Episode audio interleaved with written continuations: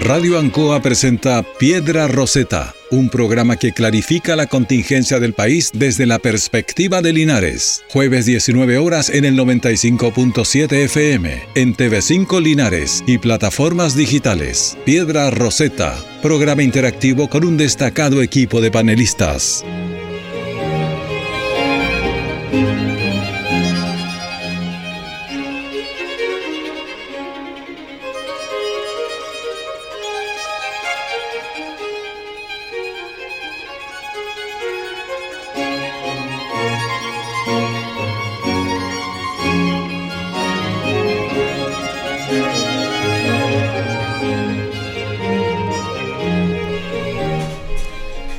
Esta semana se cumplió un mes del nuevo gobierno.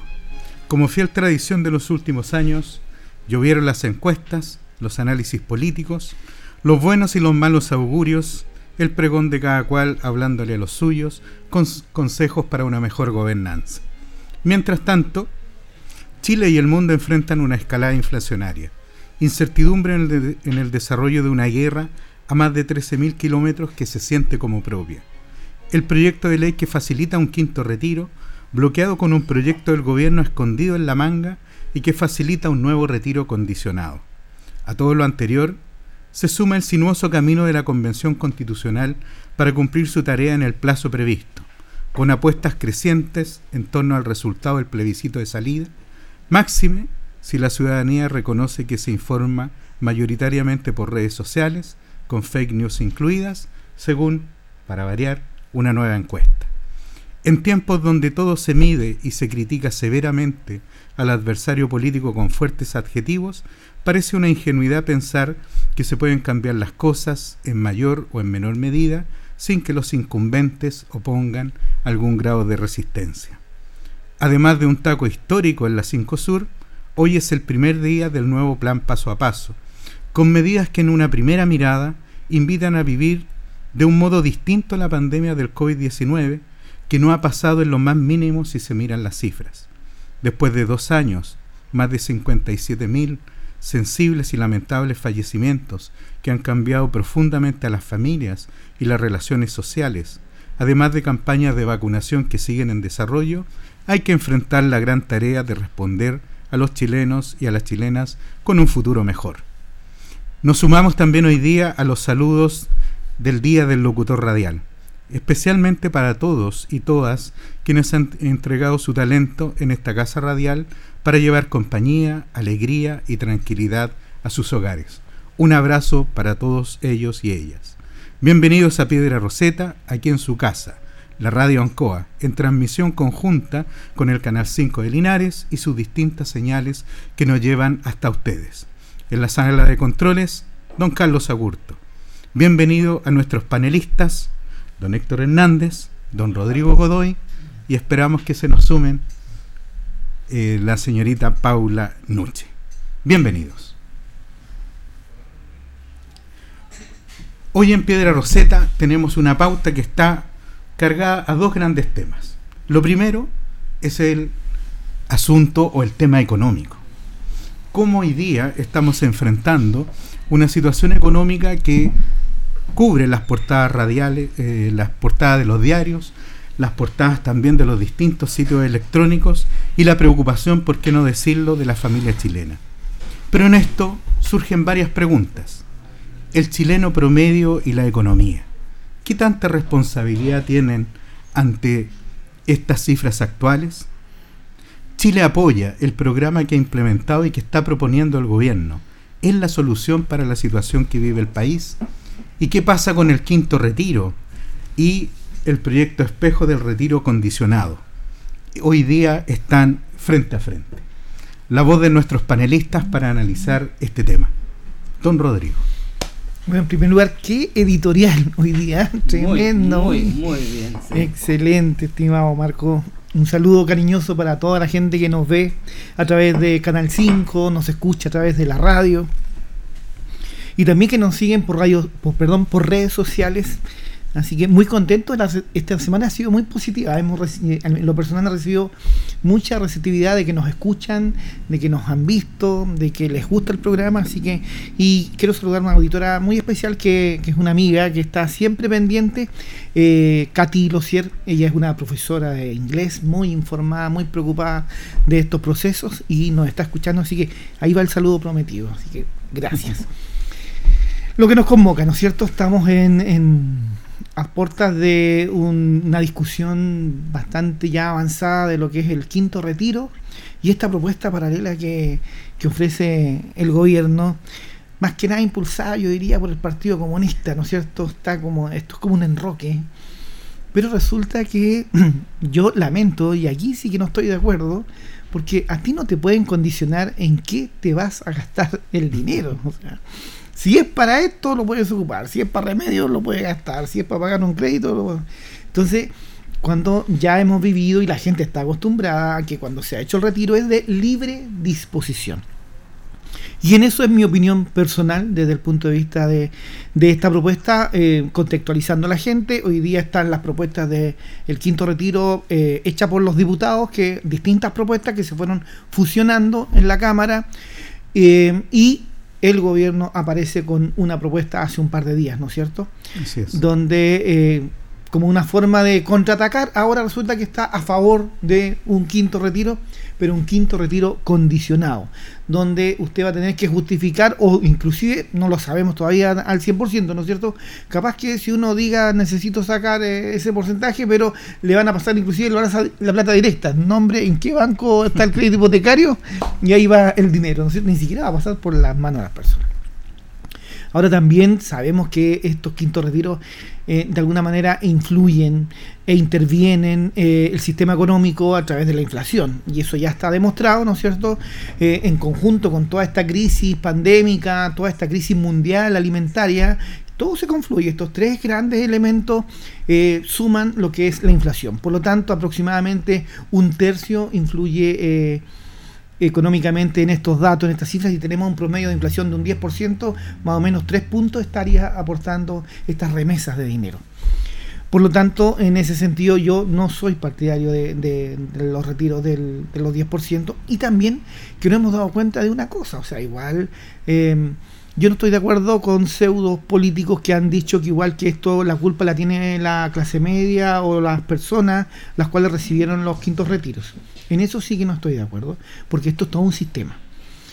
Entonces no puedes echarle la culpa a un, a un solo participante de esta cadena eh, económica donde eh, es fácil llegar y echarle la culpa y decir también, oye, es que no hay familia hoy día que lo estén pasando mal, en general no lo estaban pasando mal, se compraron otro vehículo, renovaron el vehículo, eh, hicieron inversiones, una segunda una segunda habitación o una segunda cabaña, no sé, una infinidad de otras cosas que afloraron, más el ahorro, el pago de deuda de mucha gente que le permitió en, en ese sentido hacer ese uso.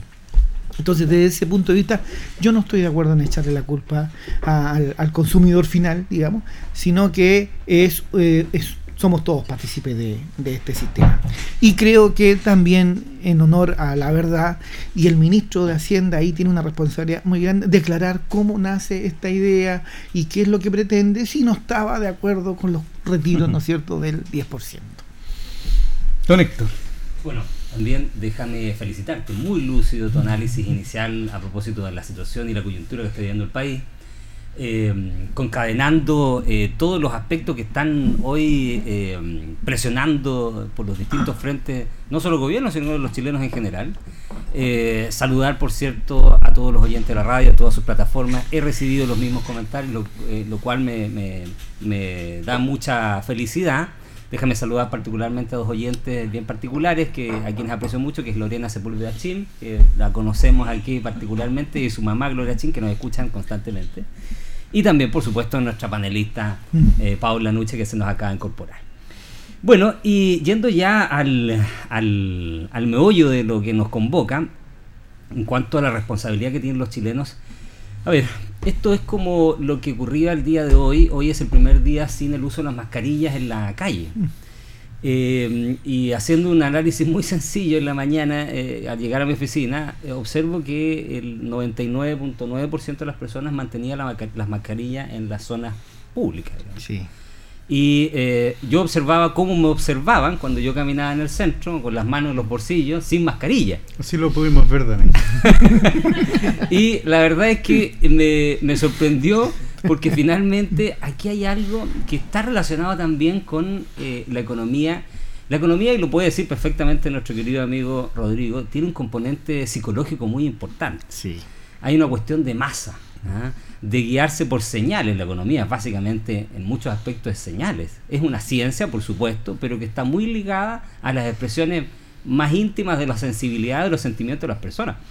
Y en eso, lo concadeno o lo, lo uno con, con, esta situación de la pandemia, el dejarse llevar simplemente por una cuestión de, de, como tú bien lo dijiste, de lo que dice el fake news, de lo que dicen la, las redes sociales, de que el quinto retiro es lo que necesita el país porque el político populista te dijo que es la única manera de que tú resuelvas tus problemas. Finalmente mucha gente termina creyéndose eso y como estas mentiras ad hominem que finalmente no dicen nada pero que te plantean, como lo conversábamos hace una semana, miente, miente, que algo quedará, queda algo que hace sensación de que efectivamente es la única alternativa y finalmente terminas engañado porque terminas utilizando tus recursos cuando la solución del problema debería venir de la clase política que debería buscar soluciones que no afecten la estabilidad económica del país, pero que fundamentalmente no afecten tu futuro.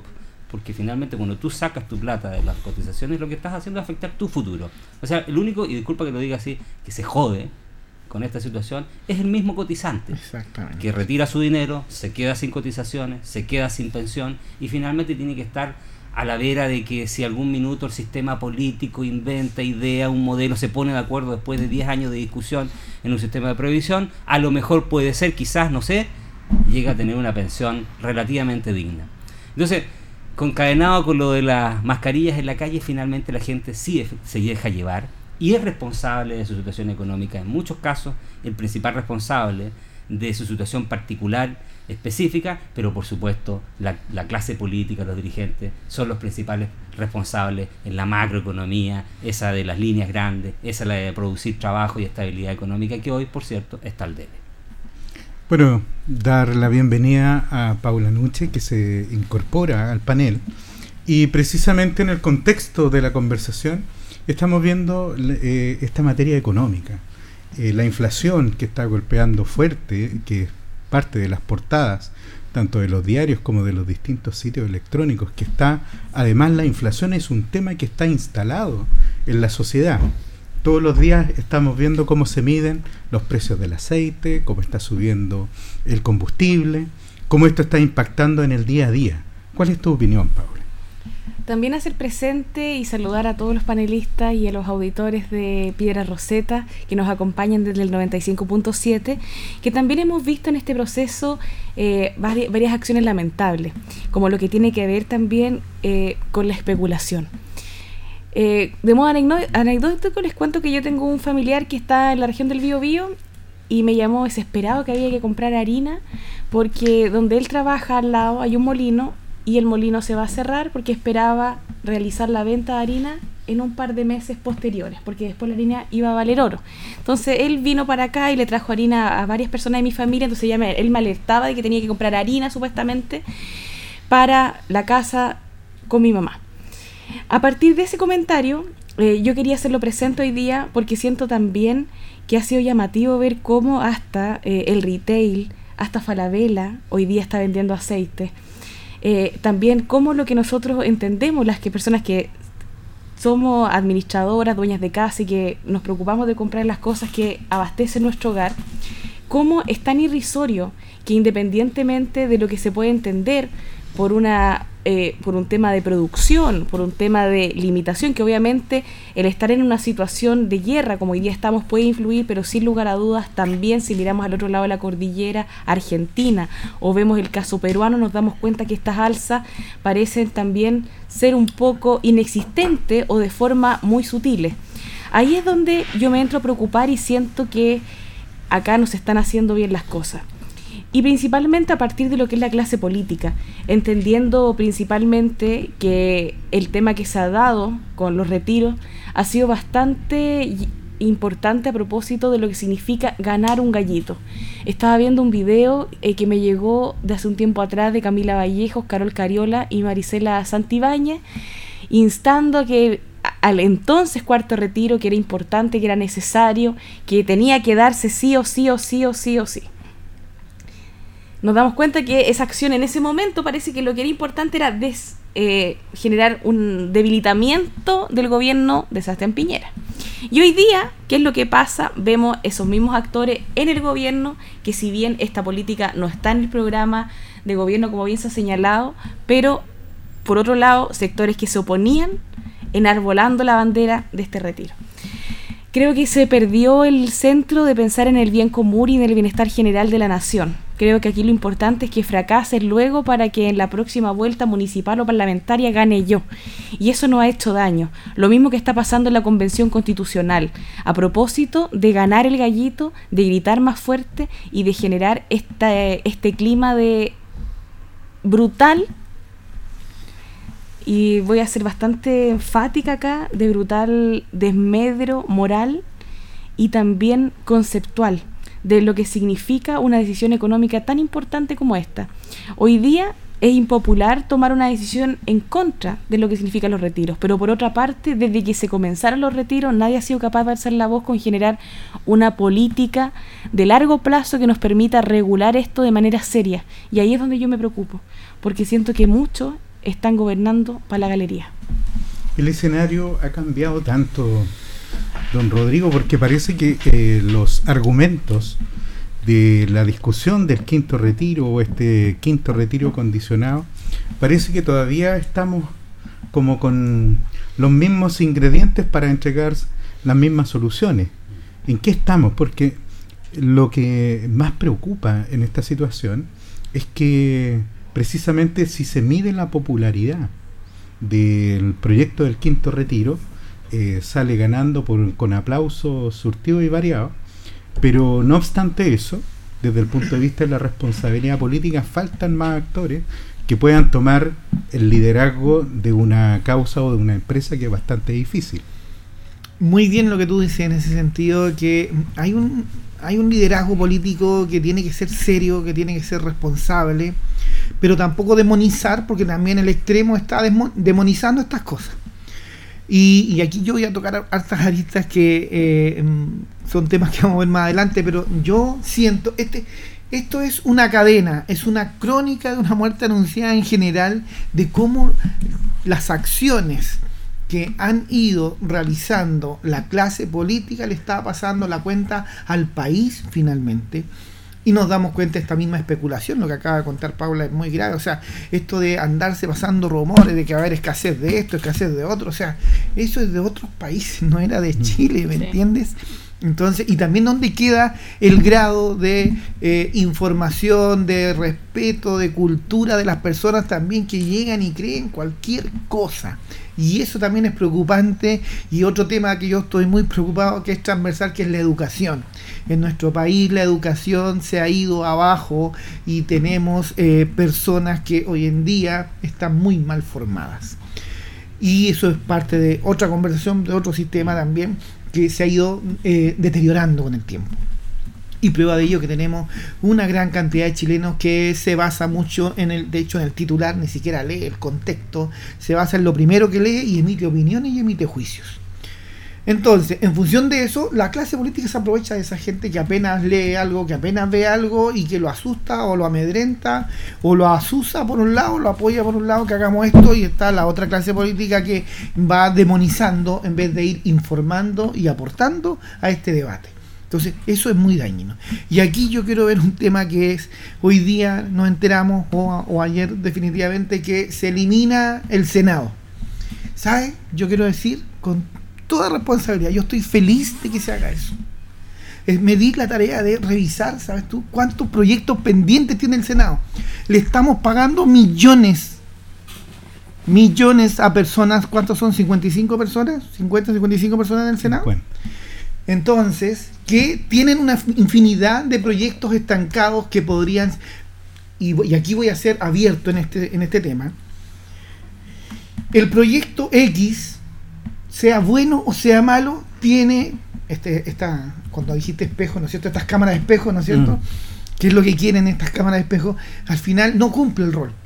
¿Por qué? Porque entonces ya no, ya no es una cámara espejo, yo la, yo llamaría eh, una cámara embalse, porque eh, que lo que hace entrampa una infinidad de cosas que no fluyen, que no se informan, que no las mejoran, ni siquiera mejorarlas. Ya estamos bien. Supongamos que la reforma, que esto, ¿por qué estamos viviendo hoy día este tema de un quinto retiro? Porque no hemos sido capaces de crear una reforma al sistema de pensiones o crear un nuevo sistema de pensiones, o mejorarlo, o echarlo abajo, lo que sea. Pero nadie ha sido capaz de mejorarlo. Y duerme un proyecto justamente en ese Senado que hoy día la Convención Constitucional lo está sustituyendo por una Cámara regionalista de representantes regionales, porque lamentablemente no hacen la pega, no hacen el trabajo y se le paga todos los meses a esa gente para que haga la pega y no la hace. Entonces también estamos hartos de gente que genera esta burbuja. Estamos en una burbuja inflacionaria, es verdad, hay un tema de escasez en el mundo, tenemos guerra, hay pandemia, estamos afectados, pero también estas rencillas políticas de una izquierda o una derecha contra la derecha o la derecha contra la izquierda llegó a la cultura del subsidio. Y ahí también mal acostumbramos a mucha gente a recibir y a recibir remesas y nos encontramos con muchos emprendedores, pequeños empresarios o medianos empresarios que dicen que tienen vacantes para que la gente trabaje y la gente no quería ir a trabajar. ¿Por qué? Porque se dio cuenta que también esa gente aprendió a vivir con poco. Aprendió a vivir con el sueldo mínimo en primer lugar. Y más encima, si te llega una remesa de unos milloncitos, les sirve o reemprenden o crean un emprendimiento informal una infinidad de cosas. Entonces, este sistema está colapsado desde ese punto de vista y creo que es bueno romper para poder aprender y, aprender de estos errores y formar nuevos representantes que sí realmente vayan a trabajar por los problemas que estamos pendientes hoy día. Y la discusión hoy día es cómo me posiciono yo en las encuestas de mejor manera para que me evalúen de mejor manera o cómo yo me recupero y aparecen movimientos a favor y en contra de la convención cuando esos movimientos la mayoría destruyó el país hace años atrás con una infinidad de malas políticas. Entonces, el tema económico hoy día está haciendo agua también porque viene muy influenciado por esta bataola general de cómo está funcionando nuestro sistema político, que es lo que se está discutiendo hoy en día en la convención. La pelota está en la cancha. Sí. Don Héctor. A ver, yo discrepo absolutamente lo que plantea en lo relativo al Senado eh, Rodrigo. Yo creo que ahí, eh, sin ánimo de polemizar respecto de lo que uno puede apreciar o entender de si es mejor o peor el Senado, objetivamente el Senado no ha sido una piedra de tope y esto está estudiado y analizado. Eh, aquí yo voy a ser bien responsable que hay datos duros y desafortunadamente a veces uno cae y yo creo que ahí hay una confusión, Rodrigo, respecto de eh, vuelvo a insistir, con la bajada de la noticia no leerla bien, porque efectivamente hay mucho estudio que plantea, porque se ha discutido que el Senado es efectivamente esa piedra de tope y eh, se ha abusado por, un sector político, fundamentalmente el Partido Comunista del Frente Amplio, para dar como excusa de que el Senado es el, el, digamos, la cuna de la oligarquía por una parte y segundo, el tope para las grandes reformas. Y eso es falso falso de falsedad absoluta, no solo porque ha sido integrado por los eh, quizás los personajes más relevantes de la historia de Chile, pasando por Salvador Allende, Patricio Elwin eh, y una serie de otros grandes políticos en nuestra historia, que precisamente han sido los impulsores de las grandes transformaciones y han sido cuando ellos han eh, ocupado la testera de la presidencia. Entonces, yo creo que en eso hay un error grande, pero que tiene que ver mucho con la desinformación eh, interesada del Partido Comunista de Frente Amplio. Y segundo, ¿cuál es el aporte de las grandes transformaciones en los últimos 30 años? Es ese es el aporte del Congreso en general. Ese es el tema. Es que, es que vuelvo a insistir. Pero si tú quieres hilar fino respecto de dónde ha estado el tope y el, el, tapón para las grandes reformas, esa es la clase política en general. Porque si tú haces el análisis y el análisis está hecho, por eso te lo digo, hay una editorial muy interesante en Mercurio pasado, pero este está basado en dos análisis, dos estudios que hicieron, hizo un profesor de la Católica Pontificia y otro de la Universidad Adolfo Ibañez, que analizan, que la guió el profesor Arancibia, que es un académico de la Universidad de Rosario, muy reconocido, que analizan desde, la, el, desde el origen mismo del Congreso desde que existe Senado, cómo ha sido la relación entre la Cámara de Diputados y el Senado y cuánto se demora uno y cuánto se demora otro. Y no hay diferencias. Objetivas, no hay diferencias. Es más, en algunos aspectos, sobre todo cuando se trata de iniciativas que surgen en el Senado, el Senado ha sido más rápido que la Cámara de Diputados. Y por lo demás, y esto sí es, eh, yo creo que esto sí es un antecedente que le da prestigio al Senado. El Senado efectivamente hace un trabajo de sedazo respecto de las iniciativas, muchas de ellas eh, sin mucho análisis que surgen en la Cámara de Diputados. Es histórico y es reconocido que se hace un análisis mucho más profundo y a veces se, se llega a consensos de mejor manera una vez que el Senado estudia y analiza proyectos. Porque la existencia de las comisiones mixtas, a propósito de los proyectos que nacen en la Cámara de Diputados, que tienen su origen en la Cámara de Diputados y que no se han aprobado necesariamente por el Senado, terminan en una comisión mixta que ha mejorado muchos proyectos, no los ha empoderado. Y de esa situación, porque como se crea una comisión mixta y se amplía el plazo de tramitación de proyectos, se han tomado algunos para decir que el Senado eh, dilata la aprobación de las normas. Pero te lo digo con mucha... No te lo, no te lo digo como una cuestión de desconocimiento necesariamente, sino que desafortunadamente aquí se ha tratado de instalar la idea de que el Senado ha sido la piedra de tope y eso es falso. Te lo digo, falso de falsedad absoluta. Son las llamadas mentiras ad hominem, que en el fondo lo único que pretenden es hacerte creer algo que no es real. Te, digo, con antecedentes serios, el Senado ha sido un aporte a la historia de Chile. Ahora, otra cosa es que la clase política en general no se ponga de acuerdo, Rodrigo, y en eso tenemos que ser muy claros, porque los proyectos, perfectamente la Cámara de Diputados podría haber iniciado proyectos de reforma de pensiones, porque así como hicieron reformas de la magnitud que han hecho respecto al quinto retiro y otras materias, perfecta podrían, perfectamente podrían haberlo hecho. Y yo no conozco ningún proyecto de esa naturaleza de parte del Partido Comunista ni del Frente Amplio.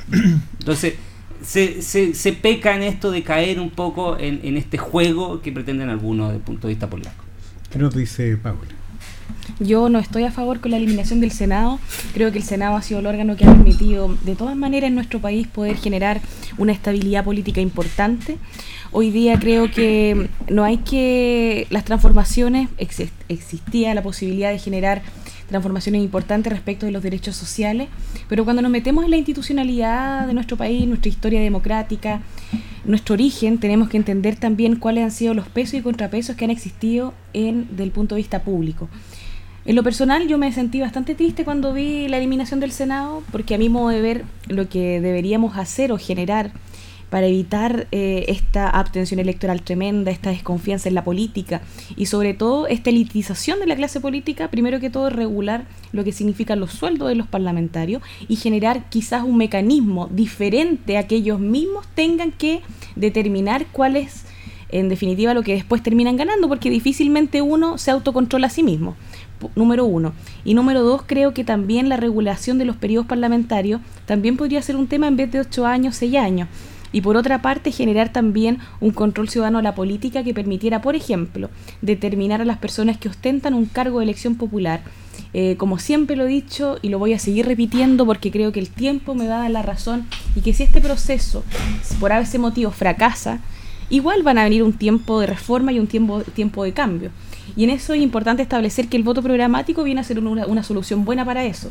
Así, por ejemplo, cuando tengamos a la senadora Jimena Rincón, ya no la vamos a escoger o al senador que sea, solamente lo digo de forma ilustrativa, porque va a mi junta de vecinos, porque viene a la PR, porque me cae bien, sino que porque ella se comprometió programáticamente con ciertos temas y esos temas le ha dado movilidad desde su función en el Parlamento. Creo que esa es una manera inteligente de poder también sopesar un poco lo que significa el control ciudadano a la política. Pero hoy día, cuando escucho hablar de estos consejos regionales, solamente manifestar que me duele la guata. ¿Y por qué? Porque me gusta mucho el dicho, a pesar de ser joven, que prefiero diablo conocido que diablo por conocer.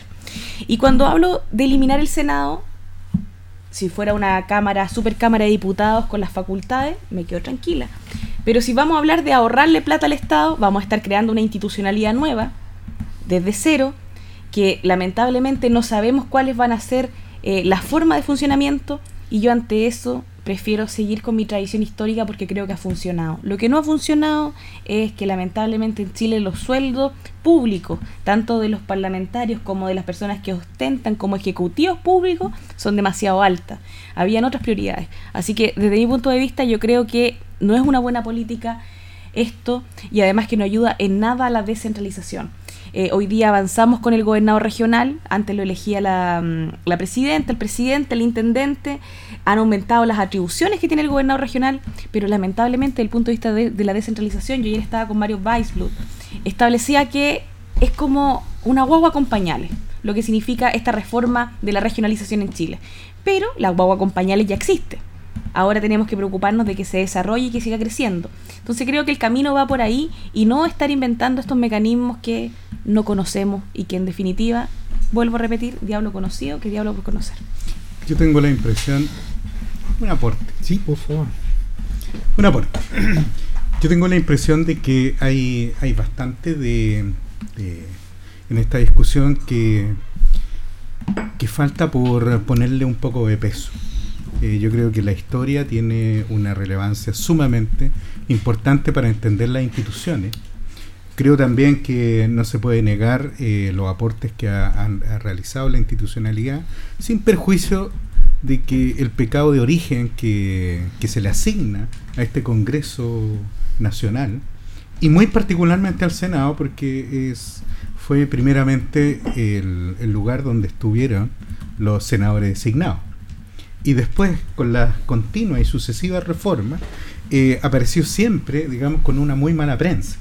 Entonces, no es solamente, digamos, que sea una campaña orquestada desde el último tiempo, sino que estos pecados de origen, estas trabas que, que hay, también van generando sensaciones.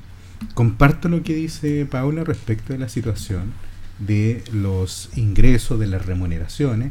Nosotros tenemos prácticamente dentro de la OCDE a las autoridades, a las más altas autoridades del país con los ingresos remuneracionales más altos. Y sin perjuicio de eso, Incluso, que incluso mayores que los de Estados Unidos. por, por cierto, y, y de hecho eh, es bastante llamativo porque además el aparato público eh, paga todo, básicamente, lo que significa el desarrollo de la función Sí. pública.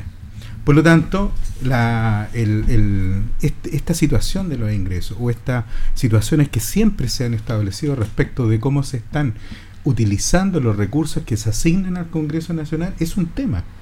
Y creo, y en eso tiendo a coincidir mucho con lo que dice Rodrigo, en el sentido de que el- la situación de que no se pueda medir eh, objetivamente al, al Senado con algunos temas, eh, también representa una piedra de tope. Recordemos que cuando se establecieron las políticas de publicidad y transparencia en el Estado, cambiar esa cultura del secretismo fue una situación bastante compleja. Y hoy día algo que nos parece normal, que sea con la transparencia activa, donde usted puede revisar, establecer, ver lo que está pasando, incluso con el gasto público, representa un tremendo avance, pero eh, claramente hay lugares donde eh, se está haciendo, eh, eso no se hace carne en el día a día. Lo preocupante es que cuando hablamos de la Convención Constitucional, le tocó distintas teclas, donde lo señalábamos en la editorial, hay mucho incumbente. Y el incumbente no, no se va a quedar tranquilo y es obvio que tiene que reaccionar. Y hoy día estamos precisamente viendo que la mayor discusión que se está dando, que puede ser para el ciudadano, para la persona de a pie, puede que el Senado no represente en lo más mínimo su preocupación. Pero sí lo que le interesa es que tengamos un Congreso Nacional, por lo menos Congreso, yo entiendo que aquí la Cámara de Diputados y los senadores conforman el Congreso Nacional. Entonces, no quiere decir que vaya a ser el peso y el contrapeso. Si lo que tiene que hay que mirar al Ejecutivo y hay que mirar a las otras poderes y funciones del Estado. Y lo que pasa es que muchas veces el Congreso no está haciendo esa pega que se le demanda, que se le exige y también donde hay que hacer los ajustes. Proyecto de ley, yo me acuerdo, la ley Cholito. Esa ley estuvo por más de 10 años tramitándose. O la del cambio de apellido. Que, ojo, para las personas eran sumamente importantes. Y resulta que esas están básicamente en, digamos, en los escritorios, en los sillones, tienen múltiples Dependemos informes. de un señor que diga simplemente si esto es prioritario o no. Y eso no puede ser. Exacto. Y es la falta de transparencia que tú decías, en el sentido que hace cuántos años empezó a informar el Senado y la Cámara de Diputados.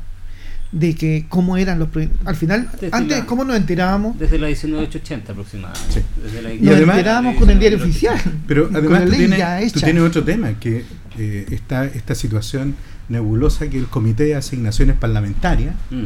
o sea, donde Integrado nosotros tenemos que hacer fe, que están integradas además por ex parlamentarios. Ex parlamentarios. Entonces, yo- a mí me falta mucho, quizá, de esa altura política que existía antiguamente, en el sentido de que tú tenías que colaborar más con el país y no tenías que estar esperando, digamos, cuál va a ser el- la remuneración asociada a esa situación. Don Sí, Héctor. Siguiendo lo mismo que tú dices, dice, yo no, a ver, yo no hago una defensa corporativa de la institución. Yo reconozco las capacidades y el mérito que ha tenido el Senado en la historia de Chile y creo que la solución que se da es una, equi- una solución equivocada porque innovar de esa manera que no se ha hecho en ninguna parte del mundo para tener este esta cámara porque aquí eh, se dice un parlamentarismo atenuado lo que sea en el fondo aquí esto es simplemente un unicameralismo típico de los países eh, que finalmente devienen en dictaduras eh, populistas. Eso, eso hay que decirlo y tenemos tan malos ejemplos en Latinoamérica. Pero volviendo a lo que tú decías, eh, finalmente el político en general en Chile perdió el sentido de la actividad política desde que dejó de ser un honor público ¿ah? Eh, y, y- y se transformó en un trabajo más. Y la gente entiende que ahí como, como un trabajo más tiene derecho, exige y entiende que tiene que arreglarse el mismo y, pro- y proteger a su familia, que puede ser legítimo y justo. Pero en, el- en la actividad política hay una cuestión que va más allá de eso. Hay, una, hay un desprendimiento que debe tener el político porque cumple un honor público, como era antes. Recuerda que antes los parlamentarios, en la época en que efectivamente el Congreso quizás era, el Senado era mucho más eh, aristocrático, era eh, ad honorem. Los parlamentarios no cobraban. Exacto. Ah, Era Ahora, por supuesto, muchos me van a decir, sí, pero en esa época los que integraban el Congreso y el Parlamento básicamente era gente de la aristocracia, de la clase alta. Está bien, pero por último había una sensación de que era una un honor público. Esto de ser un servidor público. Y eso efectivamente se ha perdido en Chile. Así como se ha perdido, y lo conversábamos hace unas semanas atrás también, el respeto por la autoridad en general. O sea, los, los- los chiquillos en el colegio que se, que se, que se golpean, la violencia que vemos, el, el bullying que hay en general asociado y que y por qué es tan preocupante, porque esas son las nuevas generaciones. O sea, yo, mis hijas son lo más relevante, lo más importante para mí, me preocupa ese mundo, ver cómo el profesor perdió la autoridad absoluta, no porque él necesariamente la haya ido entregando, sino porque la sociedad esta misma ha hecho que vaya perdiendo, todos vamos, hemos ido perdiendo un poco de, de autoridad en todos los ámbitos, moral, ética, evidentemente normativa, eh, que está muy asociado a las redes sociales, a esta sensación de, de satisfacción o placer inmediato, el hedonismo, una sociedad tan materialista, casi inocua, eh, que en todo caso se vive en todo el mundo, pero que finalmente decanta también en la clase política que tenemos. Y los políticos forman parte de esta sociedad, así como los jueces forman parte de la realidad, así como los sacerdotes, los curas y los pastores forman parte de esta sociedad.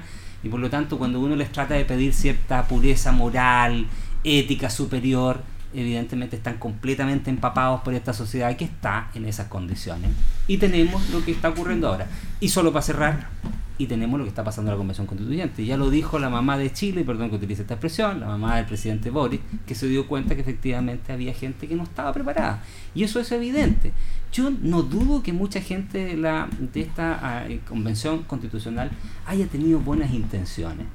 Pero una cosa son las buenas intenciones, otras son las capacidades y, ter- y, tercer- y en tercer lugar son los eh, fanatismos ideológicos que han primado en este proceso.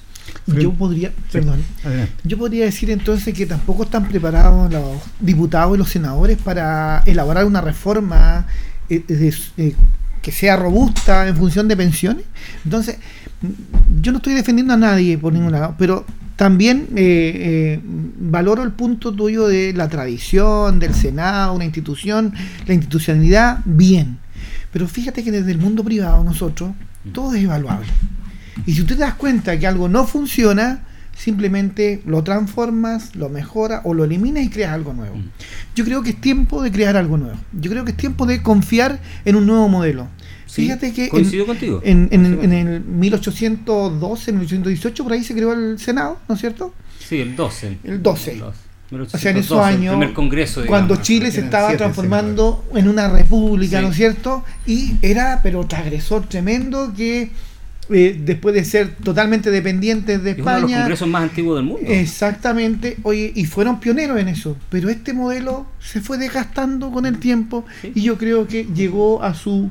Coincido absolutamente. A su fin. Pero quizás no es, Ahora- no es esta la solución. Pero fíjate que yo he escuchado lo mismo y, y también aquí aludo a la Paula. Yo lamento que digan que este es un bebé en pañales porque resulta que los gobernadores regionales también fue un bebé en pañales y fíjate que lo, lo crearon y lo formaron los ilustres honorables de la Cámara de Diputados y del Senado y crearon el gobernador regional y se elige gobernador regi- regional sin saber ni siquiera qué iba a hacer ese gobernador Porque lo regional. crearon con un freno. Eh, ¿te das un cuenta? freno de Entonces- mano que, era, que tenía una razón política evidente. Y ahora van las críticas a este nuevo proyecto de, de esta nueva Cámara, donde también le dicen, la, oye, está creada, pero no hay reglamento, no hay nada, es una cuestión ahí que no sé qué es. Chuta, ¿y qué, no es? ¿Y qué eran los gobernadores hasta el día de hoy? No tienen tampoco todas las, eh, ¿cómo, cómo podría decir la palabra? A veces, atribuciones, eso, gracias. Bueno, pero eso mismo te da, Las da atribuciones nos da para- razón a nosotros, lo que te te da- que no es una buena solución. Pero te das cuenta, no, o sea, es que todo el mundo comete errores, pero hay cosas que se pueden mejorar. Y yo creo que desde este punto de vista cumple una función. El Senado en su momento fue bueno, fue efectivo, fue totalmente un aporte para el país, pero esto ya viene decreciendo. Y también el punto que tú hablas, no nos olvidemos de los senadores designados. O sea, fue intervenido este tremendo, Sí, esta tremenda tradición que tú dices de, de que venía de un, un cuerpo eh, colegiado de senadores que eran han sido un aporte para todo el país y resulta que se dejaron intervenir súper fácilmente en, a finales de los 80 No, no, y no, le no lo dejamos, intervienen. pasamos por una dictadura. ¿Y o sea. cómo nos lo eliminaron apenas empieza el año 90? ¿Cómo no nos eliminaron en el 91 si ya no había- teníamos no había, no democracia? había piso para eso. Pero No yo creo que Esa es- esos son los puntos que yo digo que la clase política es una sola y entre ellos se tapan todo y se protegen Era muy todo. complejo esos primeros años. Aquí lo sabemos, nosotros hemos formado parte de, de ese desarrollo. En los primeros años de la concertación fue muy difícil hacer gobierno y, Me ser, imagino. y ser gobierno. Me lo imagino. dijo, solo para cerrar, para que demos la Sí. palabra a Paula, recuerdo solo una anécdota muy pequeña. Tuve de profesor a don Adolfo eh, Veloso, eh, que fue intendente de la región del Biobío, un gran académico. Y él fue intendente de la región del Biobío ese periodo y él contaba en clase, nos decía, yo me siento todos los días pisando huevos. Entonces era muy complejo para los políticos de esa época desafiar un poder que todavía estaba en manos de los militares, todavía. Recuerda que eh, eh, Pinochet se fue de la comandancia en jefe el año 96, si no recuerdo. Entonces era muy duro ese periodo. Entonces yo toda esa época no le... Yo no soy como estos jóvenes del Frente Amplio que le echan la culpa a, esa- a ese, a ese periodo político. Fueron... Mi, mi- mi viejo, mi papá trabajó esa época, fue gobernador de y yo viví, yo sufrí ese periodo que era muy difícil hacer política y tratar de introducir una luz de democracia en un modelo que estaba completamente cooptado por esa constitución del 80 que fue inicialmente muy coercitiva. Pero pasamos, dimos, la- dimos el salto y Ricardo Lago lo dio. teníamos el artículo octavo también de la Así Constitución. es. Paula. Creo que hay una urgencia y una necesidad. No me gusta el Estado grande. Tampoco soy de las personas que creo que hay que limitarlo y que hay que estar eh, eh, haciéndolo tan chico de manera coloquial para que usted me entienda. Pero, por ejemplo, hay algo que me tiene harta y es el tema de los delegados provinciales. ¿Qué gastadero de plata y qué, además del tema de seguridad pública, no se justifica? Yo creo que basta con tener un funcionario que dependa del ministerio respectivo, que cumpla una función, que tenga un sueldo profesional y estamos. Hay una, un gasto de recursos fiscales exacerbado y creo que seguir eh, inventando más representantes, poniendo más cabezas en el juego, poniendo más, como se dice vulgarmente, pelos en la leche, a mí no me gusta. Ya tenemos un órgano eh, de representación popular, tenemos que ejerce lo que es la soberanía de la nación, por otra parte, eh, en las comunas. Tenemos una administración que se preocupa, creo que hoy día hay que tratar de operativizar eso.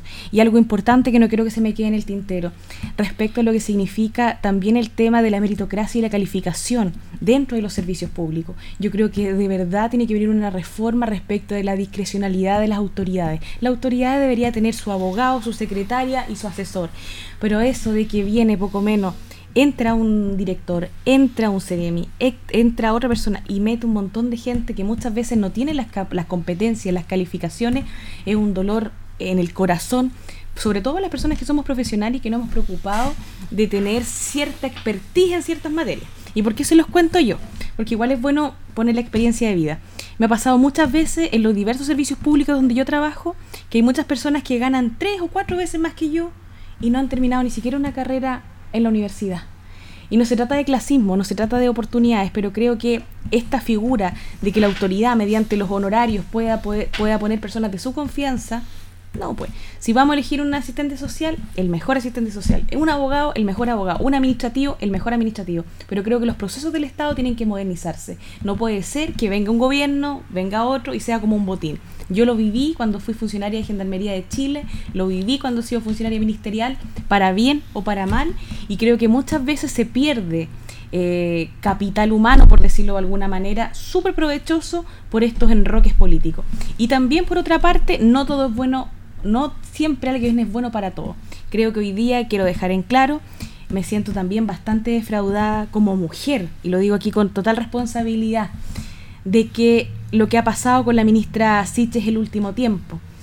Nada personal con ella, yo creo que hubiera sido un tremendo aporte en salud y espero que en los próximos meses pueda haber un enroque dentro del gobierno y se pueda generar una mejor vinculación. Hemos visto cómo como mujer se le falta el respeto constantemente, pero no a forma gratuita, sino que a propósito de tomar malas decisiones, de dar informaciones erradas y también de tener eh, poca expertise y estar mal asesorada. Te lo creo cuando una persona está en un cargo provincial, porque sabemos cómo funcionan las, las ex gobernaciones, las delegaciones provinciales, cómo funcionan las seremías de gobierno, que son limitadas, son poquitos funcionarios, pero cuando estamos hablando de un ministerio, yo creo que el rol del ministro de Estado tiene que ser tota-, tomado con mayor seriedad. Yo, en lo personal, creo que hoy día nos dimos cuenta que no se trata de que todos seamos buenos para todos. Aquí se necesitaba una persona que fuera experta en seguridad pública, experta en manejo de crisis y claramente una persona con habilidades blandas, carismática, con, con especialidad en todo lo que tiene que ver con cuidado y todo el tema familiar, creo que hubiera estado mejor en otro lugar. Y eso más que una crítica tan dura que nos sirva de enseñanza para el futuro, para que cuando nuevamente se escojan autoridades o se tomen en consideración, dejemos de lado esto que nos ha hecho mal. Yo me acuerdo cómo se criticaba tanto a la concertación, se demonizaba a propósito de las decisiones. Después, lo que sucedió con Sebastián Piñera, uno o dos, que también se replicó y muchos esperaban este cambio, ya que no estuvieran los mismos, que no fuera todo por el dedo. Y hoy día ganó la esperanza. Muchas personas que nunca habían votado o que no creían en la clase política se tiraron un poquito más para la izquierda, apoyaron al presidente y yo creo que como chilena todos queremos que las cosas funcionen bien. Pero lamentablemente las malas prácticas siguen y yo creo que siguen porque todavía hay muchas personas que están ahí, tras las sombras, asesorando y están asesorando mal. Así que ojalá que en algún momento realmente podamos tener realmente personas que destaquen en su ciencia en los cargos de, en los cargos de representación ministerial, por ejemplo. Porque yo, eh, con harto respeto lo digo, pero de los ministros, de los seremi, no son ninguna eminencia de los que uno conoce en la región o a nivel nacional que destaquen por un área tan específica. Yo creo que es importante que después nos metamos profundamente en el tema de los nombramientos, que es un tema que ha estado en, en la palestra, que también es parte de la pauta que eh, se, se hizo presente. Hay preocupación de los panelistas y hay preocupación también en la voz de las personas. Y eso hay que dejarlo bien establecido en este programa que es de análisis y discusión política. Pero a mí me falta para cerrar el tema económico una palabra que eh, la ha ido introduciendo. Yo tengo como esta característica de ir siguiendo los discursos de quien probablemente hoy día es el ministro de ministros dentro de la administración del presidente Boric, que es el ministro Mario Marcel. Y el ministro ha ido incorporando muy pausadamente, pero cada día con más repitencia, el tema del ajuste, el famoso ajuste fiscal. Porque efectivamente, esto no se trata solamente, como muy bien lo decía Rodrigo, de establecer que la pelota del gasto está solamente en la ciudadanía y que lo que puede generar inflación. Y además es esa inflación eh, sobre la base de una canasta que se mide. Pero hay elementos que no están dentro de la canasta y que no se miden. Ya lo saben las empresas de la construcción, ya lo saben los agricultores, ya lo saben muchas actividades que hoy día han visto una alza sostenida en los precios y que van mucho más allá de IPC. Y por lo tanto, para que una ecuación vaya equilibrándose, también se necesita un, un ajuste fiscal o que se empiecen a discutir esos temas. Eh, la palabra se ha ido metiendo a poquito, porque efectivamente eh, tiene que haber un esfuerzo del gobierno, y lo decía recién Paula, con, con el asunto de los ingresos que tiene el Estado y cómo se está ejecutando el gasto fiscal es importantísimo cómo se está haciendo esa administración de Hacienda, que es precisamente la tarea, el rol de Mario Marcel.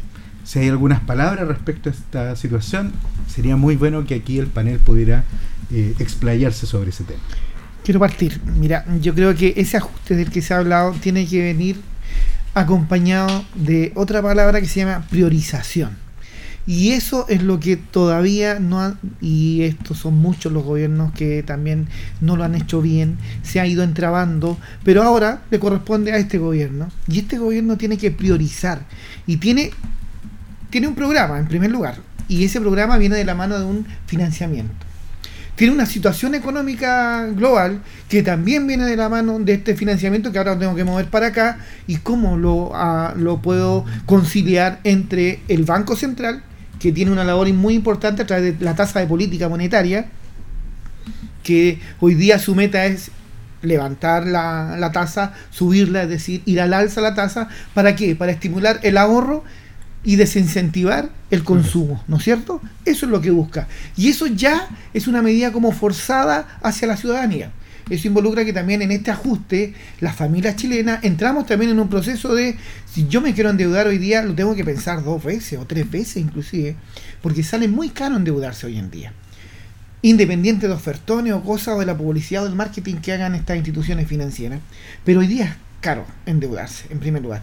Me es más barato ahorrar, inclusive hoy día hay buenas tasas para, inclusive hoy día, fíjense que uno de los productos más despreciados del sistema bancario que es el depósito a plazo, hoy día es rentable un depósito a plazo, fíjate.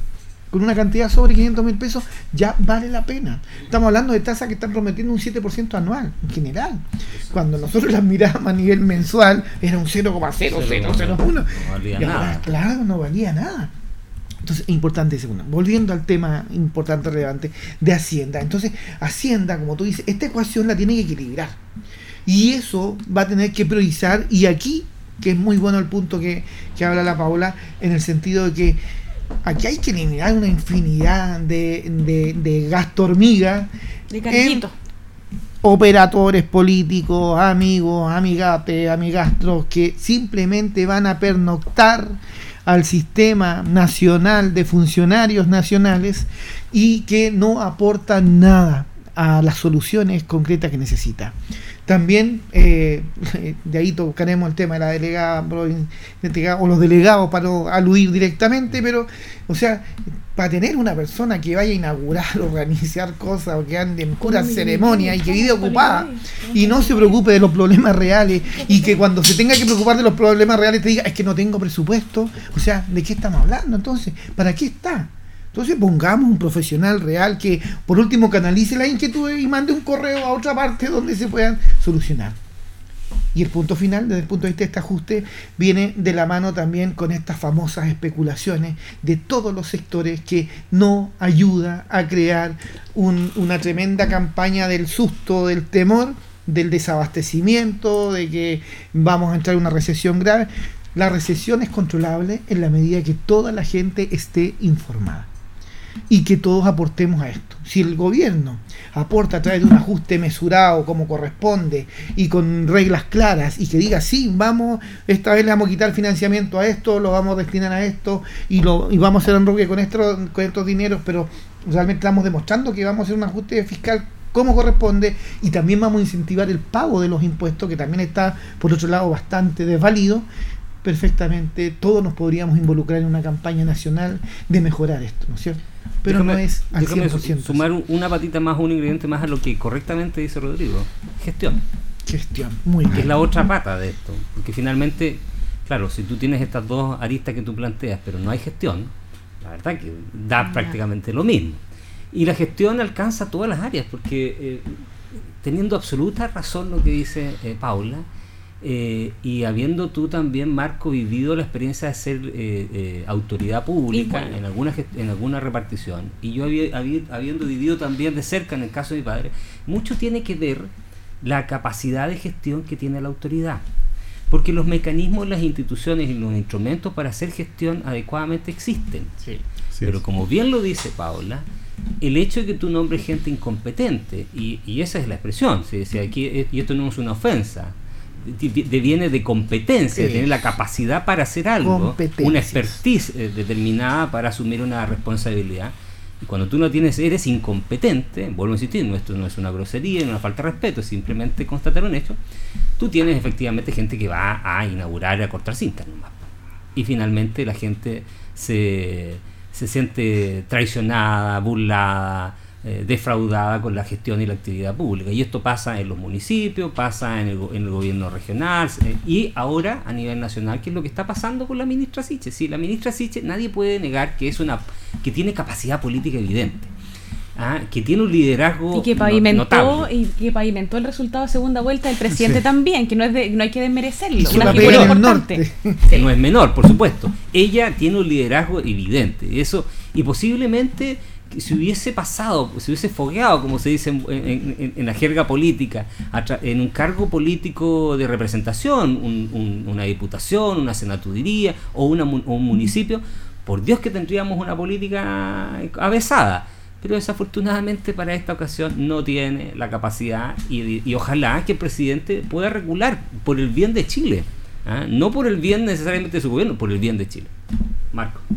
Estaba escuchando a Alejandra Matus el otro día y me gustaría hacer unos puntos que me hicieron presente. También la escuché. A propósito de que no hay cosas que sean de pura casualidad, sino que aquí tenemos un hay un círculo de hierro con bastante expertise política como es el presidente Jackson y Vallejo, que desde el mundo universitario, como se, se dice vulgarmente, se se les puso bien duro el cuero, aprendieron. Se foguearon. Sí, y, se, y conocieron cómo es también es lo que significa las relaciones de poder y cómo significa también lo que es dirigir.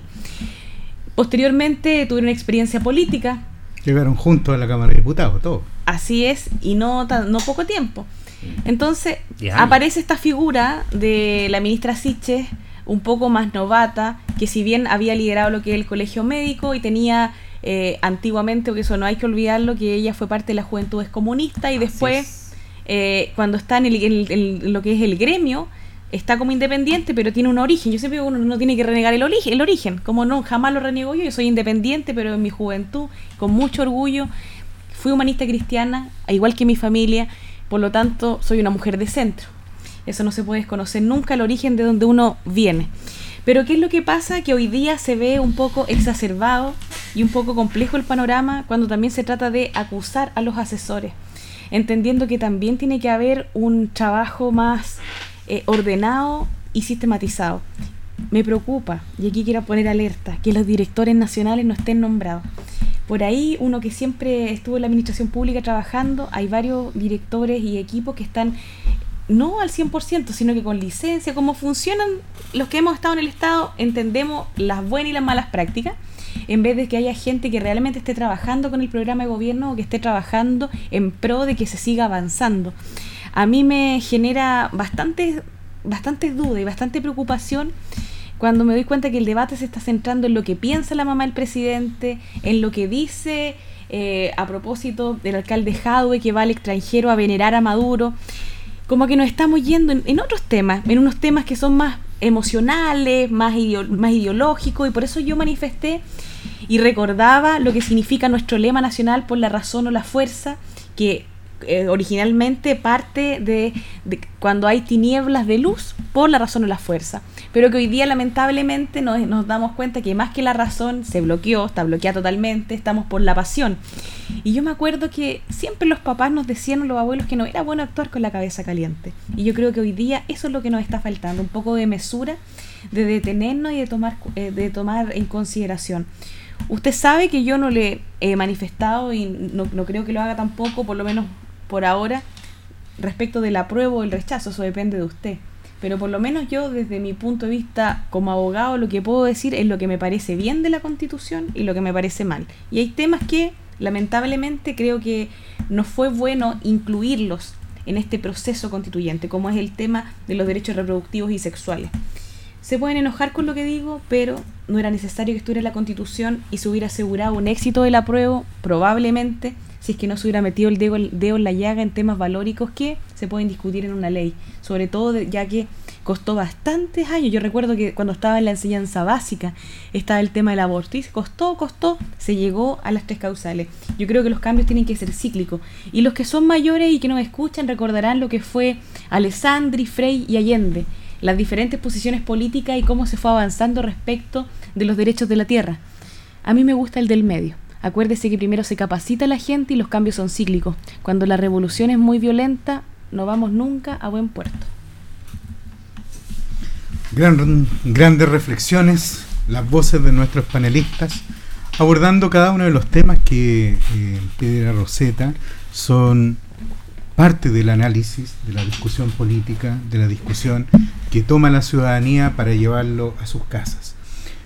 En este mismo tema, y antes del corte comercial, al cual siempre nos tiene que llevar don, don Carlos Agurto, quisiera eh, básicamente cerrar con una idea respecto de la situación del ajuste. A mí me preocupa eh, intensamente eh, que esté faltando una comunicación política y un liderazgo en materia económica. Yo veo que hay mucho trabajo que se realiza hacia el Congreso, hay mucho trabajo que se realiza en, términos de, los grandes titulares, de los medios de comunicación, y me falta esa tranquilidad que hay que sentarse a tirar la línea, a fijar los planes, a fijar los programas, y hoy día estamos como con la premura de que hay que salir eh, con alguna noticia porque comunicacionalmente tienes que cerrar el día. No puedes quedarte tú eh, con un paso atrás si hoy día te están llevando al, en, la problemática económica específicamente. Durante toda esta semana eh, me tocó ver cómo los distintos matinales estaban comparando los precios del aceite, del combustible y otras tantas cosas más, tratando de empatizar con las personas. Pero yo lo que preciso de una autoridad pública no es que me venga a decir vamos a sacar un, un proyecto de ley para estancar los precios del, aceite o vamos a hacer una intervención profunda en la benzina o vamos a hacer ahora sí un proyecto de ley, una gran reforma. Lo que se necesita también en esta situación es que la institucionalidad funcione. Nosotros tenemos una institucionalidad que se preocupa del tema de, los mercados, de la libre competencia y de tantos temas más. Y la ausencia de información en el debate hace que tú estés mirando siempre, básicamente, a una sola persona. Así como sucede que queremos que el presidente básicamente esté opinando de, desde la alta política hasta los temas menores que pueden suceder en la población. Eh, ya, hablaremos de la población. pero, por, supuesto, es un tema, es un tema que, que a don Héctor le interesa mucho. Y creo que a la gente también. A la gente también. Pero además de esto, yo creo que es importante que la autoridad trabaje, que la autoridad pueda darse el tiempo de establecer políticas que, o sea, sean de largo aliento y que además el programa de gobierno que propuso el presidente Boric realmente tenga ya la pelota en el piso. Porque eso es lo que nos está faltando. Seguimos como con esta situación dinámica de los últimos 16 años, donde había que trabajar en función de los proyectos de ley que había que establecer, porque si tú estás presentando todos los días proyectos de ley, no estás resolviendo ningún problema. Por el contrario, estás denunciando que existen tantos problemas y existen miles de soluciones, pero nadie se está abocando a la solución efectiva, real, rápida. Y a mí me preocupa que las soluciones que no son oportunas finalmente terminan generándonos grandes dolores de cabeza y muchos de los, de los temas del retiro se explican por la falta de oportunidad, la falta de conciencia y finalmente para decir quién es el responsable y el culpable y no sobre la base de lo que se puede hacer para un trabajo futuro. Nos olvidamos del concepto reactivación económica y estamos en discusiones de apoyos y subsidios. Eso no puede ser de un país que dice ser emergente, que pretende llegar a ser un país desarrollado, y eso se llama estancamiento.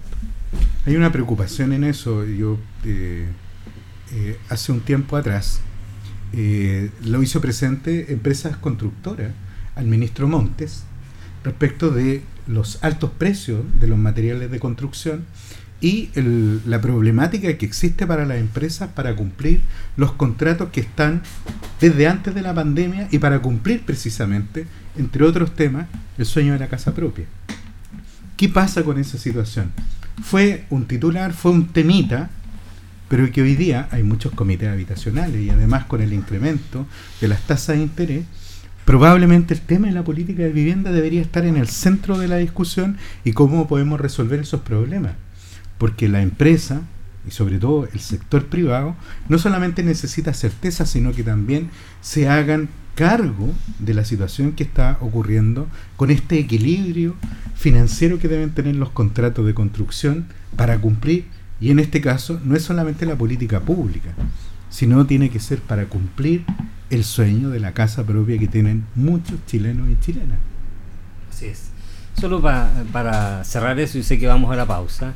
Eh, tanto que se, se denigra el, el sistema eh, eh, político y económico americano, siendo la cuna del neoliberalismo, el liberalismo, pero la verdad es que los Estados Unidos, precisamente los aspectos que más valoran los norteamericanos es la honestidad la transparencia de los negocios. Y una de las cosas que hicieron los americanos en, en primer momento, principio de los años, el principio del siglo XX, fue terminar con los monopolios. Eh, y eh, eh, construir instituciones de control y resguardo de la libre competencia que efectivamente le dieran esa sensación al, cliente, al consumidor. Para muchos a veces eso suena muy mercantilista, pero finalmente es lo que estamos viviendo hoy en día aquí en Chile. Después cerramos un poco más. Vamos a la pausa y precisamente volvemos con nombramientos anecdotarios de la política contingente. Vamos al corte.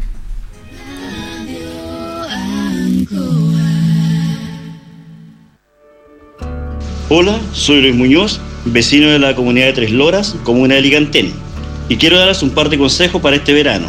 Como bien todos sabemos, los incendios no tienen dueño y arrasan con todo a su paso. Es por esto que es importante tomar estas medidas. No haga fogatas en lugares no adecuados. Por más precauciones que se tengan, una chispa puede provocar un gran incendio. Si vive en sectores rurales, limpie sus terrenos alrededor de la vivienda la basura, los matorrales y desechos son combustibles. Y lo más importante, organice a sus vecinos. En conjunto vamos a enfrentar de mejor manera este verano. Todos podemos ser parte de la red de prevención comunitaria. Búscanos en Facebook e Instagram como Red de Prevención Comunitaria y aprende con nosotros a prevenir incendios. El plebiscito constitucional será con voto obligatorio y tu local de votación se asignará de acuerdo a tu domicilio electoral ya registrado en CERVEL. Conoce tu domicilio en cervel.cl y si es necesario, solicita tu cambio cuanto antes. Participa y decide. Tu voto es importante. Infórmate en cervel.cl al 606.166 y en las redes sociales del Servicio Electoral de Chile. CERVEL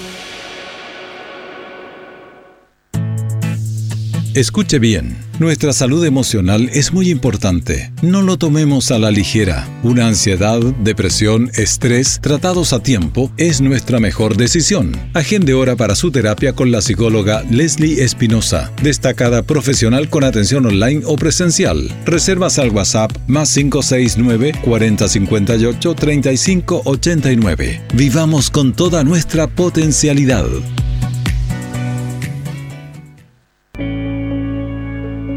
Vivir implica un constante peligro.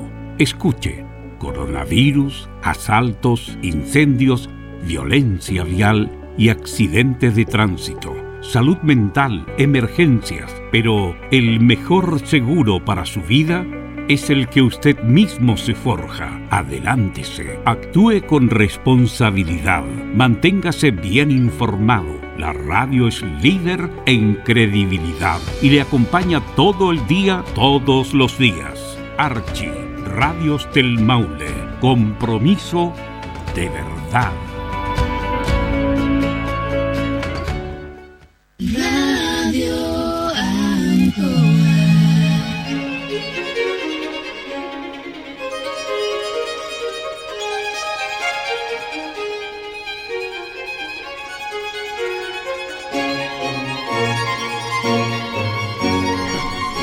Un programa de análisis y discusión política. Es complejo estar dependiente de...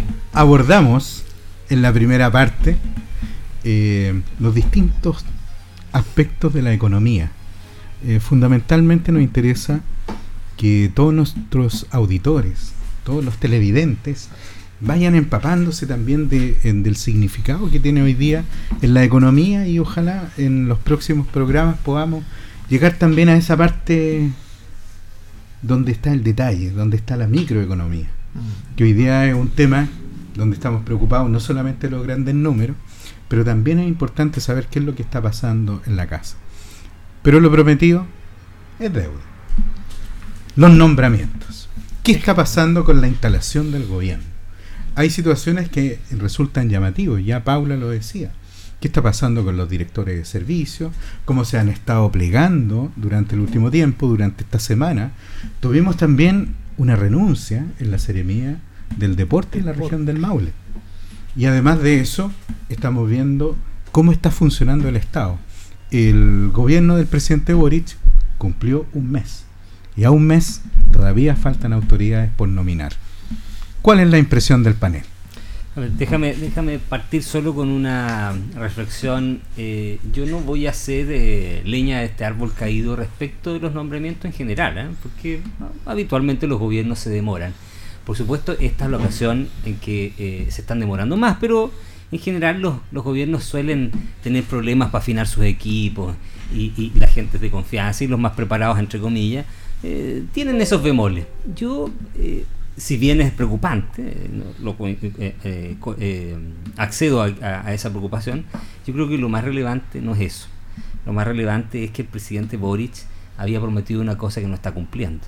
Hace unos días vi un video de lo que planteaba la franja, que decía precisamente él, no más pituto, no más amiguismo, no más premios de consuelo. Y esa, e, ese, ese compromiso que asumió el presidente Boris llevó, como lo dijo, lo, han dicho aquí en el panel, y lo dijo Pablo, lo han dicho ustedes, eh, llevó que mucha gente que no era necesariamente de izquierda, que estaba rayano ahí en la centro izquierda, se decidiera votar por una persona de izquierda. ¿Mm? En desmedro de una persona que se planteó de derecha o de extrema derecha, dicen algunos. ¿Ah? Eh, porque creyeron en ese compromiso del presidente Boris. Por supuesto yo no voté por el presidente Boris, pero lo planteo respecto de aquellos que sí votaron por él y que creyeron eso. Y ver hoy en día cómo el presidente eh, borra con el codo todo lo que dijo y planteó en el gobierno, me deja la sensación de que simplemente se trataba de una cuestión de eh, estrategia electoral. Como también lo dijimos en otros temas aquí. Eh, y que parte con la designación de Bárbara Rebollido sin ninguna competencia, y seamos mm. eh, justos en esto, sin ninguna competencia para ser embajador en Argentina. Yo no sé si ustedes vieron esa anécdota cuando se va a presentar con todo el cuerpo diplomático, todos los embajadores correctamente vestidos, el presidente Fernández también, y ella llegó con zapatillas y grullines. Entonces, ese pequeño gesto da cuenta de que no hay condiciones, no hay capacidad. El último embajador, yo lo conocí, trabajé, tuve la suerte de conocerlo, eh, José Antonio Viragallo, un político de izquierda extraordinario, con venoles como tienen todas las personas, siempre en eso era muy cuidadoso. Me decía, hay que ser y parecer. Eh, es la forma y el fondo. Aprendí muchas cosas de él, lo valoro mucho, eh, y, pero esa expresión de esa vieja izquierda que tenía también, entendía el concepto. Y lo que está pasando con eh, los demás Ceremi y muchos de los políticos, muchos de los cargos de medianía a la tabla, Seremía, eh, algunas direcciones de servicio, etcétera, que son o ex candidatos que perdieron o que son parientes y familiares de otros de ministros y parlamentarios, demuestra que el presidente eh, simplemente utilizó ese discurso como una cuestión meramente electoral para ganar voto fácil. Paula. Bueno, yo ya lo manifesté.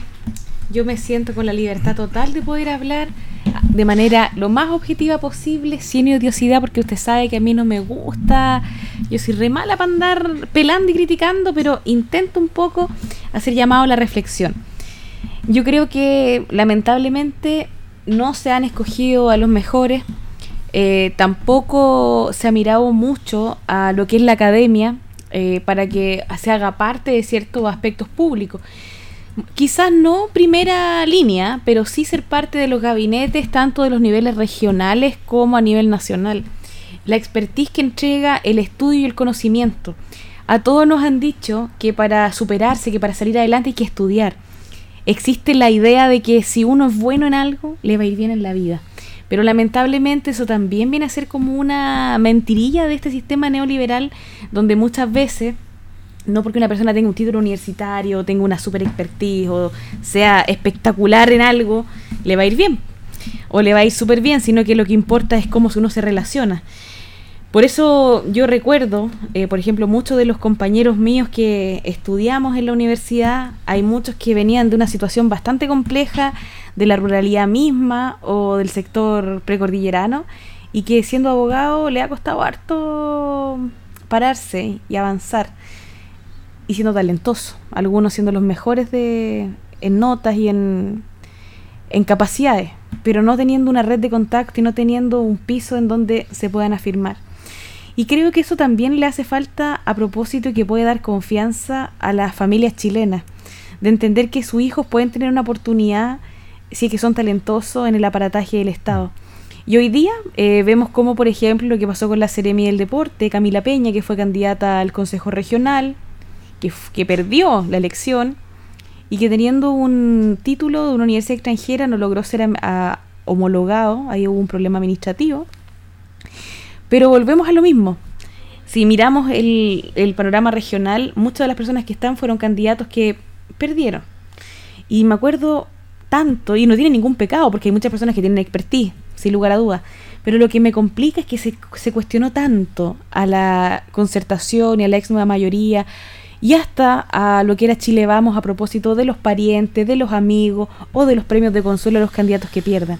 Entonces, es como que si estamos cambiando el discurso, tratemos de ser un poco consecuentes. Yo extraño y me gustaría mucho que esas oportunidades también se dieran con la posibilidad, más que generar un rédito electoral, de generar un avance en la cartera que existe en la materia.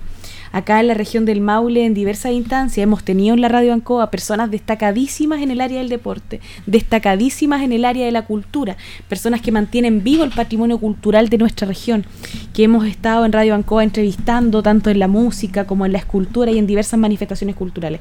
Pero llamativamente, esas personas que son parte del patrimonio vivo en diversas áreas, son parte del patrimonio vivo, pero a la hora de los que hubo no se consideran.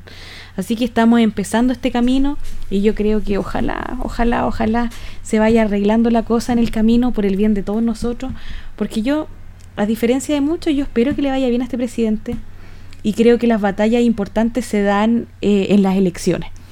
Eh, y por eso hay que dejar que gobierne tranquilo, pero posteriormente ahí en la cancha se ven los gallos. Hay que hacer la lista de, de las promesas y cómo se van cumpliendo, Rodrigo. Mira, yo concuerdo en eso de que es lamentable y muy lamentable que se haya hecho una campaña de eliminar y erradicar de, una práctica, una praxis que ha estado constantemente en todos los gobiernos, ¿no es cierto? Eh, de este tema de los... Eh, yo más que nada voy por este tema de las personas que, mm, eh, eh, que no deberían tener un cargo, ¿no es cierto?, que no corresponde en función de sus competencias. Porque fíjate que lo otro, no, no estoy en desacuerdo en, en, por ejemplo, alguien que fue candidato a y que no salió, para mí es un colaborador del conglomerado o del partido mm. político. Entonces, si no le fue bien, ya es otro tema. Pero porque cuando yo elijo un cargo, no le pregunto a la ciudadanía si está de acuerdo con ese cargo. Lo nombro porque tengo la potestad de nombrar a esa persona. Entonces, en ese sentido, yo no le daría tanto color, creo que una herida que, que la tienen todos en la llaga y hacen resaltar un tema que creo que no viene al caso insisto, cuando alguien que perdió una elección no tenga la oportunidad de ejecutar un cargo si tiene las competencias para eso. En ese sentido, ahora, el tema es que los brazos de estos partidos que no está, a lo mejor nunca se creyeron de que iban a ganar, no sé, a lo mejor nunca planificaron más allá de los tres o seis meses de la campaña y pensaron que iban a ganar y a lo mejor puede ser que no tengan gente para cubrir eso, esos puestos.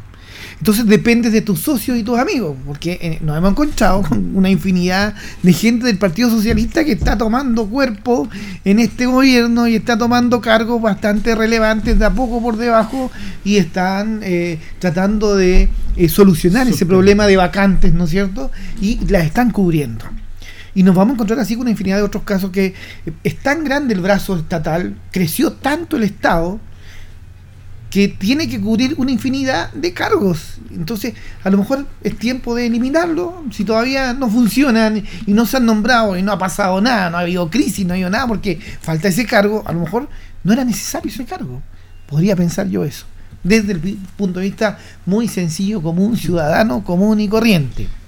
Y el otro punto, el tema que tampoco los mejores a veces en las profesiones, o yo vengo del mundo de la academia y estuve sentado muchos años haciendo estudios y todo lo demás, y eso no me garantiza a mí que yo sea experto también en economía ni en aplicar eh, decisiones económicas y lo digo con sincera, y, lo he visto también y con colegas, y lo he visto con decanos en las universidades, donde el tipo lo ensalzamos tremendamente grande y cometen errores tan garrafales de, en la formación inclusive de los profesionales, eliminar una infinidad de cosas que a lo mejor antes funcionaban y que ahora, no, es que ahora esto debería ser de esta manera y debería hacerlo de esta manera.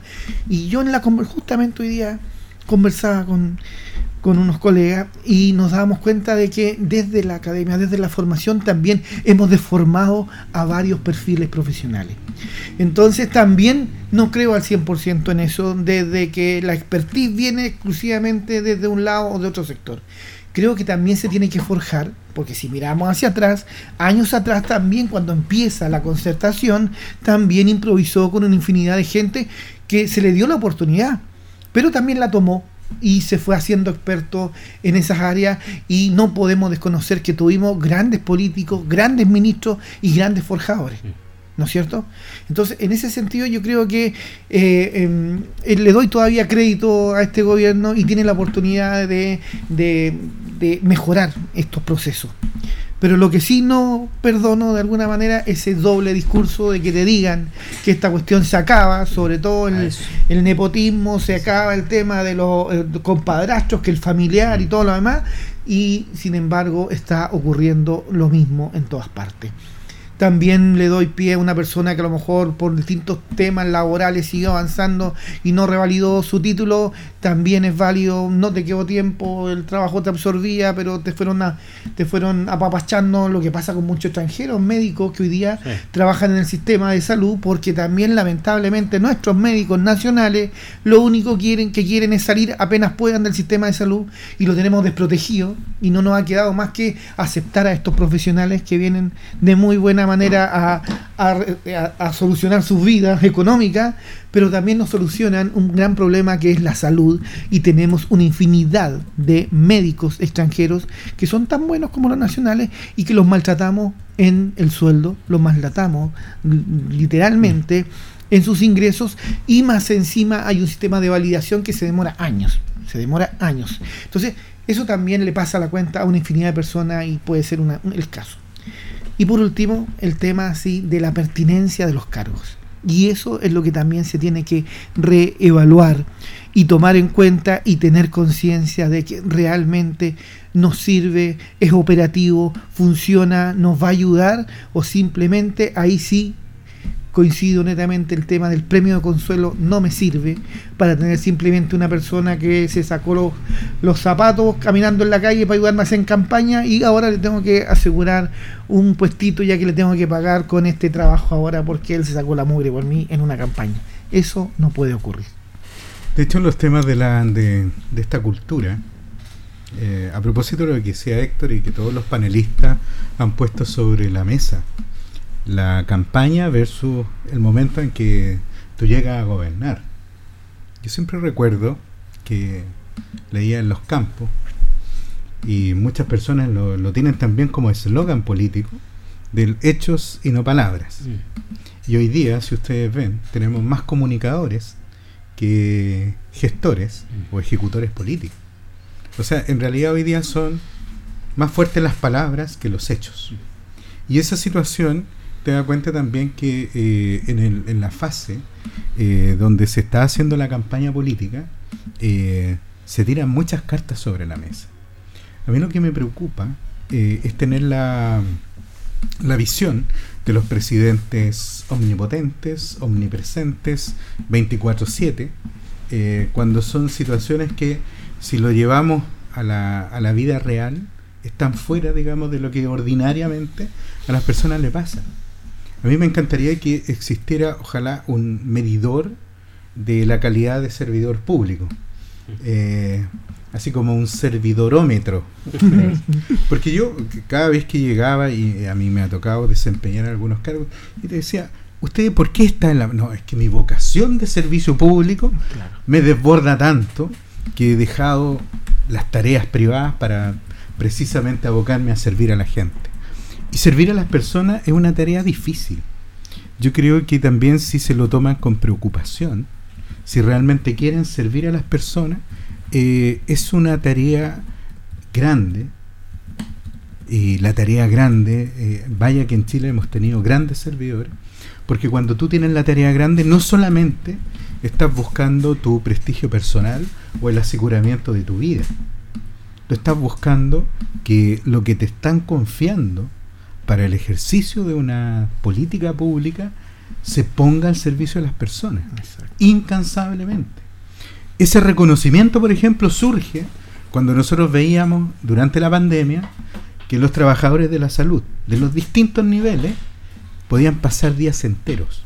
Quienes tuvimos familiares que padecieron el COVID, vimos que se repetían las caras en los establecimientos de salud, aquí en el hospital de Linares, o lo vimos en los distintos establecimientos de salud a lo largo del país. Y, y, cuando esa situación se hace carne, está viva, te da la impresión de que sí es importante nombrar, y nombrar rápido. Eh, porque no está tanto, digamos, para que el conglomerado político quede tranquilo. Porque probablemente en el juego de establecer los nombres y hacer los equilibrios, producto de, de, lo que los partidos políticos están exigiendo, o también eh, cómo se van a comportar, porque eh, el Congreso Nacional significa eso también, dejar tranquilo para que voten por tus proyectos de ley. Pero si nosotros tuviéramos esa capacidad de establecer que las políticas públicas necesitan tener al director de servicio, necesitan tener al CEREMI en nuestra realidad, para que esa política pública baje, porque los funcionarios públicos también necesitan los liderazgos. Y en, para el cierre, me parece que es sumamente importante que siempre los servidores públicos estén haciendo ese testeo. Siempre los servidores públicos tienen que operar de cara a las personas. No tanto en la comunicación política, porque para eso tiene que haber uno. Mm. Pero a mí me llama mucho la atención, eh, precisamente donde nosotros deberíamos estar preocupados, por ejemplo, que un Ceremi del MOP o que un director del Servio estén reparando las calles, que se esté gastando el dinero, que no se estén devolviendo recursos públicos, o que también a nivel del gobierno regional los proyectos lleguen, los proyectos salgan, que las personas no estén esperando eternamente para dar una solución, porque siempre la vía fácil, o la vía, por ejemplo, del narco, de la delincuencia, llega más rápido y no así el Estado. Por lo tanto, yo creo que es, ese es un tema que tiene que estar muy fuerte, que tiene que estar muy potente, y yo le pediría al presidente, desde esa perspectiva, que realmente, eh, una vez ya nominado, que realmente empiecen a hacerse la ejecución de las políticas públicas. Es la oportunidad de desatar nudos. Yo lamento, yo me enteré hace unos años atrás, fíjate que el MOP aquí en la región estaba a cargo de un partido político.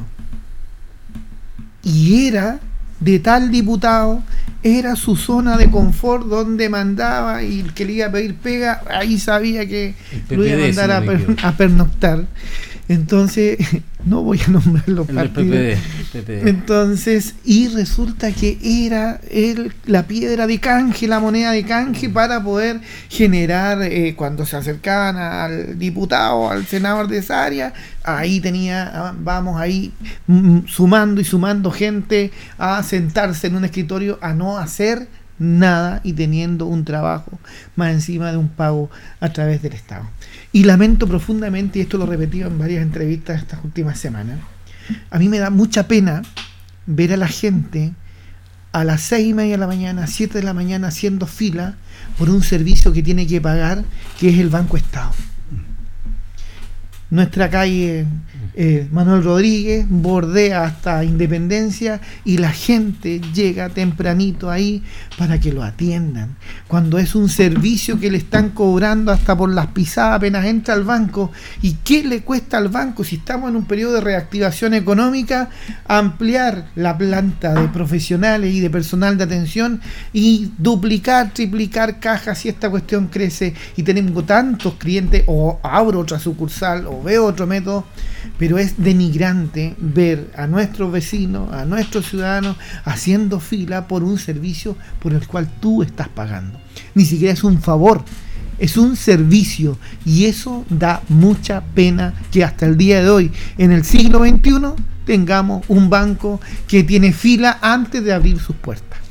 Ha sido un tremendo programa hoy día en Piedra Roseta, análisis, debate, nos paseamos por la economía, las nominaciones, nos pasamos también por los distintos anécdotas políticas que están ocurriendo. Los queremos dejar cordialmente invitados para la próxima edición y unas palabras finales de Paula para que pueda cerrar el programa. Quiero manifestar un agradecimiento a todos los auditores y también transparentar algo, porque creo que lo más importante siempre es hablar con cariño y con verdad. De un tiempo a esta parte, usted sabe que yo voté a prueba porque quería una nueva constitución, pero hoy día no estoy en la opción de apruebo o rechazo, sino que estoy desde el punto de vista crítico como abogada constitucionalista, con responsabilidad, siendo análisis de diversos temas que se han ido generando como sistemas de justicia, plurinacionalidad, etcétera pero también hacer presente que hoy día estoy en un grupo que me siento muy orgullosa, que es Amarillos por Chile, que los invito a seguir, amarillosporchile.cl, donde principalmente estamos las personas que tenemos amor por la patria y que queremos transformaciones y cambios profundos a partir del respeto cívico y ciudadano. Eh, entendiendo que hay temas de futuro que hay que tomar, hay reformas que se tienen que realizar, pero con un clima de respeto y de reconocimiento de nuestra tradición histórica y jurídica. Le quiero mandar un abrazo a todos quienes nos escuchan en el 95 5.7. Que esté muy bien. Buenas noches. Buenas tardes. Buenas noches.